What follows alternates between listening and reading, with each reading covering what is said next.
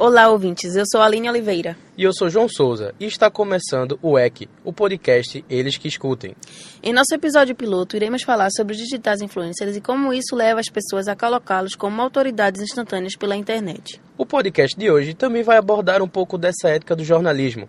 Hoje teremos como convidado o nosso professor Leonardo Ariel. Seja muito bem-vindo ao nosso podcast, Léo. Olá, pessoal. Muito obrigado pelo convite. É, eu sou Leonardo Ariel, sou professor de, de rádio, é, fotografia, redação, curso de jornalismo. Vamos conversar sobre jornalismo, comunicação, vai ser legal. Então, para a gente dar início à nossa conversa, podemos falar sobre esses influenciadores digitais que estão cada vez ganhando espaço e público na internet.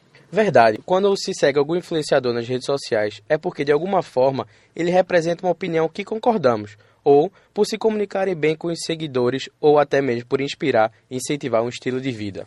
Léo, você segue algum influenciador que considera ter uma opinião bem formada sobre os assuntos que você mais gosta e se identifica, ou é mais afastado dessa ideia de ser influenciado por meio digital? Veja só, eu acho que eu não sigo realmente é, influenciadores, né? É, mas ó, um cara que eu acho legal é, o pessoal tem, ele tem uma pegada mais de direita, mas eu acho que é legal, fala algumas coisas interessantes. É o Reinaldo Azevedo, um cara que eu, que eu também acompanho de vez em quando, acho que tem uns comentários legais. É o, o Ricardo Noblar, pensando assim nessa parte mais de entretenimento, quem não, quem não escuta o Whindersson, né? Quem é. não assiste o Whindersson, né? Não tem como fugir de algumas coisas Ele tá assim, tá em né? todo canto. É, Léo, hoje em dia o que nós vemos muito são as figuras públicas que são conhecidas como autoridades em determinados assuntos.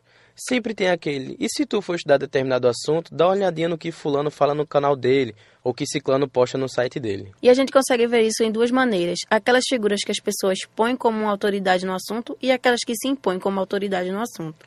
E esses que são levados até a posição de autoridade, os que colocamos como um bom líder de opinião, por assim dizer, a gente pode apontar o Felipe Neto, por exemplo, nessa nova fase militante, como muitos falam. Com certeza todo mundo já deve ter visto alguma postagem do Felipe Neto em sua timeline. E deu o que falar o caso da Bienal que ocorreu no Rio de Janeiro em setembro, em que o prefeito da cidade, Marcelo Crivella, censurou obras por conter conteúdo LGBT. Felipe Neto comprou milhares desses livros e sua equipe distribuiu gratuitamente durante o evento, além de todos os dias deixar claro oposição sobre o novo governo do país.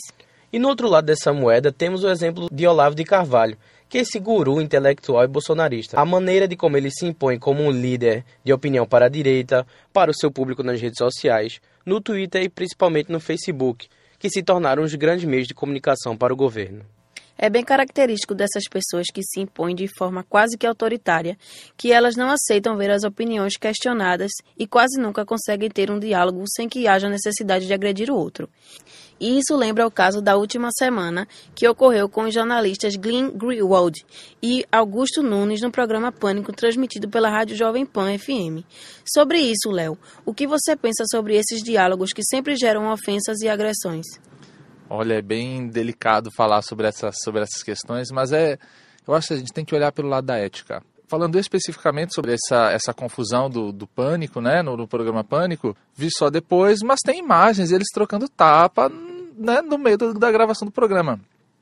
Eu acho que é aí que está errado. Mas eu acho que tem uma questão importante da ética que é o limite do respeito. Você vai tratar o seu entrevistado com porrada? Você tem que ter o jogo de cintura. O cara tá ali lhe provocando e você tá na sua. Aí você vai trocar tapa, eu acho que é aí que tá errado. É, tem que ter, tem que ter esse limite da ética, do, do controle do autocontrole pessoal. É um momento importante para a gente lembrar do, da prática democrática. Democracia fala muito mais sobre, versa muito mais sobre você escutar do que falar. O seu direito de protestar, de falar, de reclamar, acaba quando começa o direito do outro. O que falta é o respeito de você falar o que você quiser e a pessoa escutar. E a pessoa falar o que ela quiser, você escutar. Pronto. E democracia é isso. Deixa o cara falar, ele está no direito dele falar. Quando a agressão, verbal, física, moral, o que que seja, perdeu o respeito. Entendeu? Eu acho que é, é isso que falta para o nosso país hoje. É a questão da democracia. É, Léo, e ne, voltando para esse assunto, quando ele foi noticiado, alguns sites e jornais colocaram que Augusto Nunes agrediu Glenn Greenwald após ter sido chamado de covarde. que na ordem cronológica dos fatos realmente aconteceu. Mas faz parecer que o Glenn havia iniciado a discussão e chegado ao Augusto, para ter a, aquela reação que ele teve, mesmo que isso não justifique a agressão. Vamos para o último ponto da nossa pauta, que é justamente esse sensacionalismo que acontece nos programas brasileiros. Temos hoje a comunicação social fazendo o trabalho oposto que deveria.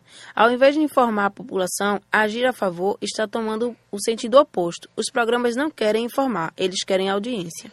Programas televisivos expõem as classes mais baixas, de forma de entretenimento para quem está em casa assistindo. A Federação Nacional de Jornalistas tem um código voltado para o jornalista brasileiro.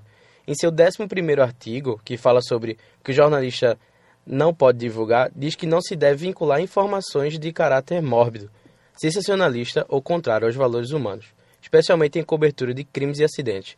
E esse último é muito comum. Programas policialescos que deixam o que já é horrível grotesco seguem muito isso do sensacionalismo. Programas regionais como os antigos Ronda Geral, Bronca Pesada e Sem Minhas Palavras são bons exemplos de programas que seguem essa linha. É exibido fortes cenas, são quase como um banho de sangue. Embora as imagens sejam censuradas, as poças de sangue ao lado dos corpos no chão ainda ficam visíveis. É evidente nesses programas que noticiam crimes nos centros urbanos os comentários dos repórteres ou apresentadores sobre os fatos exibidos. Sempre soa com um tom intimidador e dão seu juízo de valor sobre o que deveria acontecer com aquele criminoso. Seus xingamentos são sempre direcionados a ele. Alguns programas de variedades com auditório ou os programas que se dizem noticiários, vez ou outra, abusam do sensacionalismo para algumas matérias. Léo, sendo formado em jornalismo, como você enxerga os profissionais de comunicação hoje? Tá valendo tudo pela audiência? Eu acho que essa é uma pergunta que a gente faz. Ah, é hoje? Não, é sempre foi assim. Sempre o que valeu é audiência. Hoje a gente chama de audiência, chama de curtida, chama de like. Antigamente era vendagem de jornal. Antigamente era quantos rádios estão conectados na sua frequência. Isso sempre foi o ponto fundamental quem comunica para mais pessoas tem mais poder. Né? Isso sempre foi assim, não é algo de hoje. Eu acredito que para a boa formação do jornalista tem que ter essa questão da ética. Né? Como você se posiciona diante do seu entrevistado, da pessoa que você aborda, certo? Como é que você vai retratar aquela pessoa que ali aparece? Né? Sem segurança, disposição. Pessoas ricas têm o conhecimento, pessoas ricas e estudadas têm o conhecimento de que a sua imagem não é de uso público. Então, claro. se o cara ligar uma câmera e falar não te autoriza a gravar, o cara desliga. Mas para a pessoa humilde, que não teve escola, que é analfabeta, né, que não conseguiu nem terminar o primário, ela, ela não consegue se defender num momento como esse. Daí você vê a exposição. As pessoas não têm como se defender disso. Eu acho que o bom exercício da profissão pede o olhar para essas pessoas. Qual é a função do jornalista? Qual é a função do jornalista? Vocês me perguntam, o que, que o jornalista faz? O jornalista tem como função dar voz às pessoas que não têm voz na sociedade. Para existir o Estado democrático de direito, é preciso que exista um jornalista atuando, fazendo o diálogo entre a sociedade civil e o governo, a sociedade civil que não tem voz. Então tá aí a essência do jornalismo é essa, dar voz a quem não tem voz, politicamente, socialmente, né? E nesses teus anos de jornalismo, qual foi a coisa mais louca sensacionalista que você já viu? Recentemente, a mancha de óleo espalhada pelo Nordeste, o fogo na Amazônia, o fogo no Pantanal. Onde está a comunicação do governo? É, por que, que, eu, por que, que eu atento para esses, esses casos?